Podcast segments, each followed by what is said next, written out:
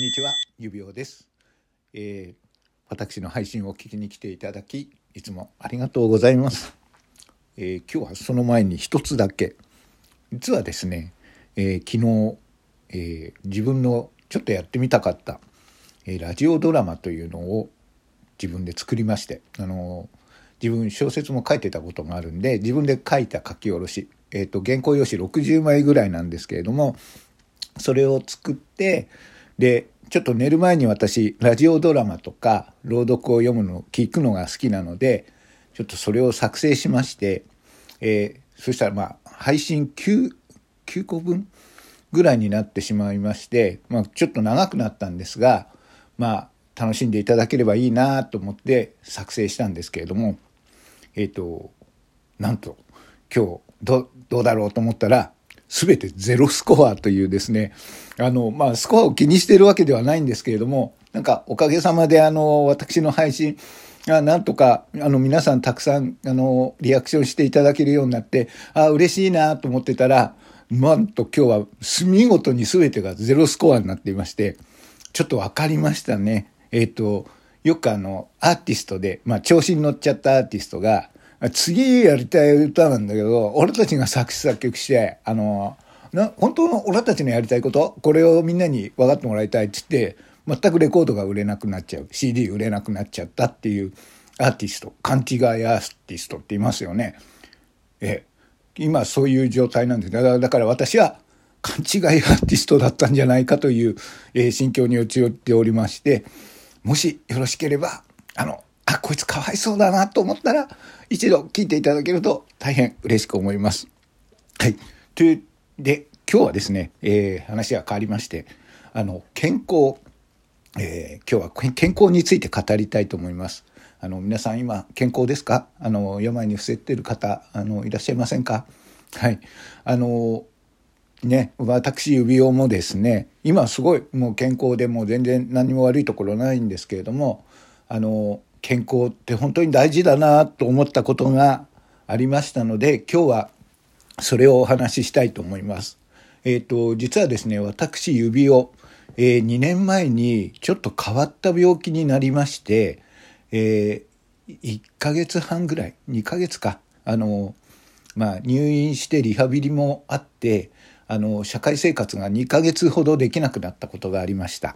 それはですねあのフィッシャー症候群という、えー、ちょっと稀な病気になってしまったんですね。それをちょっとお話しします。フィッシャー症候群。聞き慣れない名前だと思うんですけれども、ちょっとあのネットで調べていただくと分かります。すごく難しい言葉が並ぶんですが、まあ、病気としては、えー、10万人に1人か2人なる病気で何があるかというとえー、目の複視つまり目が急に二重に見えてそして運動神経の失調。これはあの私の場合なんですが突然に歩けなくなりました。今まであの普通に元気にしてた自分が下半身が全く動かなくなっちゃったんですね。でなんでそんなことがなるのかっていうとあの原因はですね例えば体の中にウイルスが入るとそのウイルスをやっつけるために人間は抗体というのがあってそれ抗体がウイルスを攻撃するんですがどういうわけかその抗体ウイルスをやっつける抗体が、えー、自分の体の中で自分の運動神経を攻撃してしまうので運動神経がやられちゃうんですね。でそれによって私の場合は下半身の運動神経が全て麻痺してしまってえっ、と、本当に、あの、前日まではすごい元気だったのが、えー、翌日になって、まず目が二重に見えるなと思って、あ、熱中症かな立ち上がらなきゃと思ったら、まず立ち上がらなくなってしまったんですね。で、あの、まあ、脳の障害じゃないかということが疑われて大きい病院に行ったところ、えー、フィッシャー症候群じゃないかと言われて、フィッシャー症候群？なんて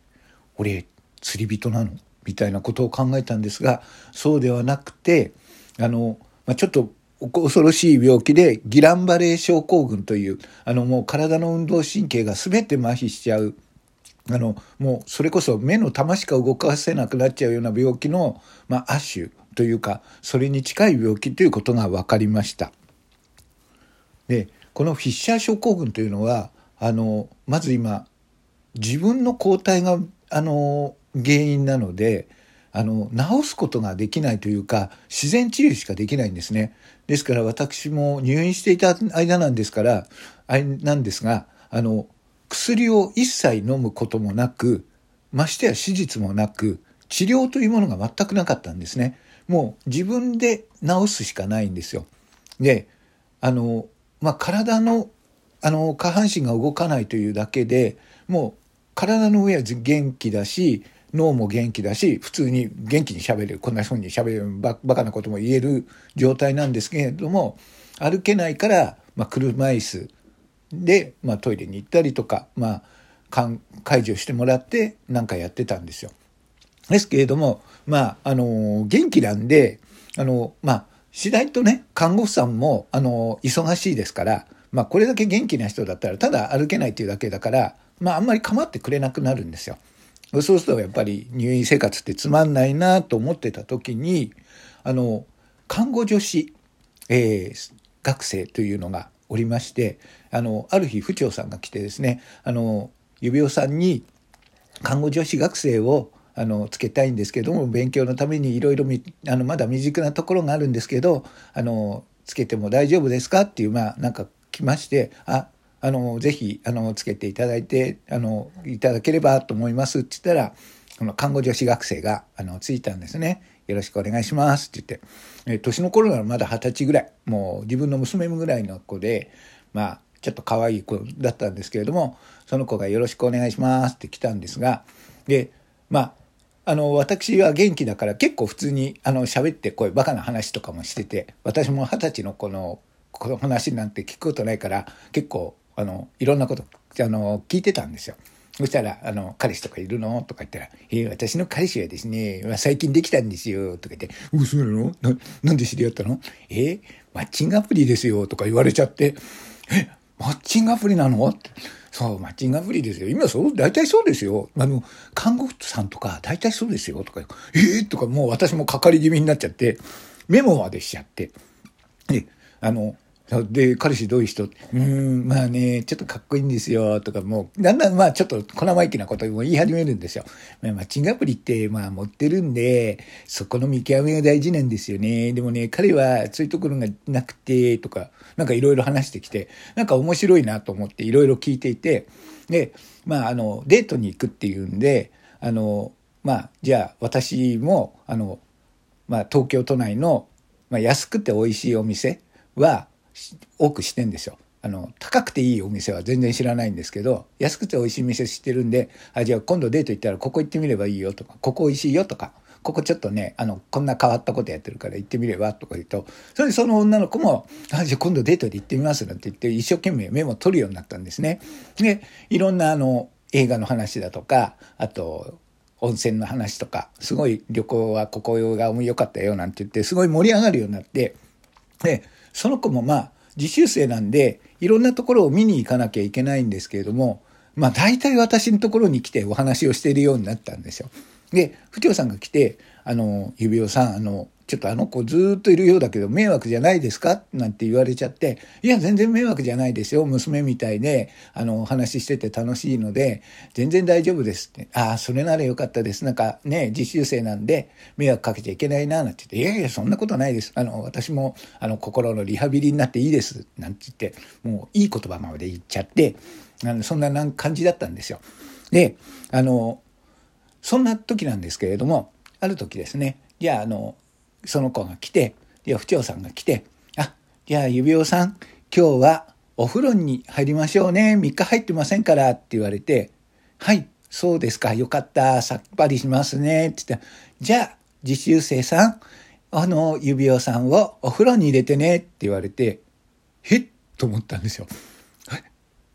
この、で、実習生さんも、ちょっと、あ、はい、そうですね。って言って、そう、実習生さんだと、やっぱりお風呂を、あの、その介護者に、あの、ね、患者さんを入れなくちゃいけないんですね。で、その、その時初めて聞いた。え、俺この子の前で裸になるんだと思って。